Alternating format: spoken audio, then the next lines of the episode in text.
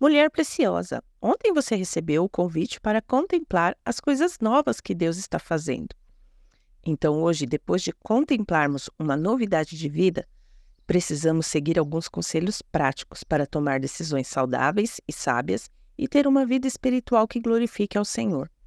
O livro de Provérbios é chamado o livro da sabedoria, porque nele podemos encontrar conselhos práticos para viver uma vida estável a partir da sabedoria.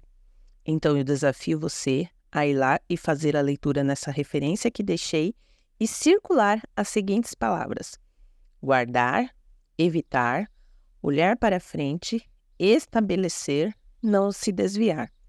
Talvez as palavras mudem um pouco conforme as versões, mas qual o princípio que quero deixar marcado aqui para nós? É que se quisermos andar em novidade de vida, precisamos ter essas palavrinhas como diretrizes que vão nortear nossas decisões, que vão influenciar nossas escolhas diárias. Aqui nós já falamos sobre guardar o nosso coração, pois ele dirige o rumo das nossas vidas. Para nós mulheres que gostamos de falar, esse conselho sobre evitar toda conversa maldosa, evitar a fofoca, é muito importante. Olhar sempre para frente, ter como alvo Cristo, estabelecer, ou seja, de início. Quando um juiz estabelece uma sentença, ela precisa ser imediatamente cumprida. O que Jesus estabeleceu na sua vida e você, por desobediência, ainda não cumpriu.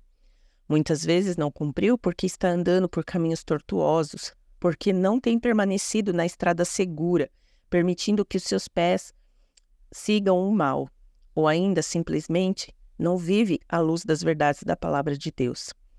Nossas ações e decisões precisam refletir uma mulher transformada que interiormente está sendo renovada dia após dia. Deus as abençoe e guardem. Fiquem na paz.